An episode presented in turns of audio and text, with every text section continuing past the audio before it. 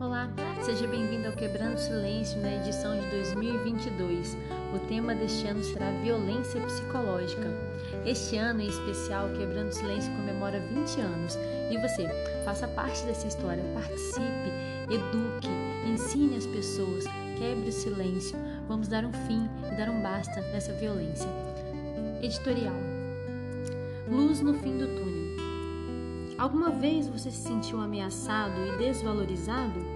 Conhece alguém que tenha sido intimidado, manipulado, constrangido, humilhado e que permanece sob constante vigilância? Independente da sua resposta, ative o seu sinal de alerta para a violência psicológica.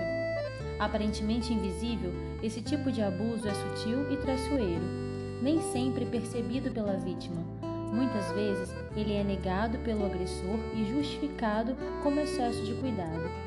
No entanto, a violência psicológica real tem efeito devastador, limita o desenvolvimento e compromete a realização pessoal. Mesmo sendo silenciosa, seus índices são mais recorrentes e alarmantes nas pesquisas do que as taxas da própria violência física. Isso porque o abuso psicológico costuma anteceder o físico e deixa marcas profundas na alma. Não faz muito tempo que vi os resultados da violência psicológica na rotina de Bia, pseudônimo. Uma profissional talentosa que vivenciou esse tipo de sofrimento por dois anos no trabalho. Ela ouvia palavras ríspidas do seu chefe, que costumava se dirigir a ela com uma atitude intimidadora. Bia suportou humilhações e insultos porque temia perder o emprego.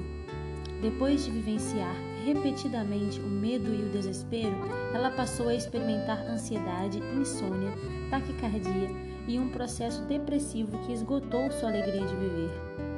Por insistência de sua irmã, Bia buscou ajuda psicológica. Porém, recuperação veio somente após um ano de intervenção profissional processo que lhe mostrou que era possível quebrar aquele ciclo de violência e enxergar luz no fim do túnel. Muitas pessoas se tornam reféns da violência psicológica porque dependem emocional e ou financeiramente do agressor. Logo, mulheres, crianças e idosos são os mais afetados por esse tipo de abuso. Por isso, ao perceber que alguém está em perigo, é importante aproximar-se cuidadosamente acolher, tentar dialogar e indicar ajuda profissional. Mas se você está vivendo isso, não hesite e denuncie. O silêncio pode custar a sua vida. Na Bíblia, o texto de Isaías 1,17 nos desafia: aprendam a fazer o bem, busquem a justiça, acabem com a opressão. Vale lembrar que fazer o bem é algo que se aprende e que começa em casa. Há 20 anos, a campanha Quebrando o Silêncio ajuda no combate à violência e na construção de famílias emocionalmente mais saudáveis.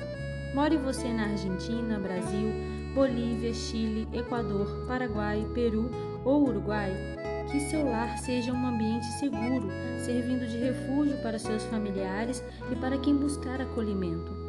Que nossa voz quebre o silêncio em favor dos oprimidos, que haja mais amor em nosso convívio por Jeanette Lima, é educadora e coordenadora da campanha Quebrando o Silêncio na América do Sul.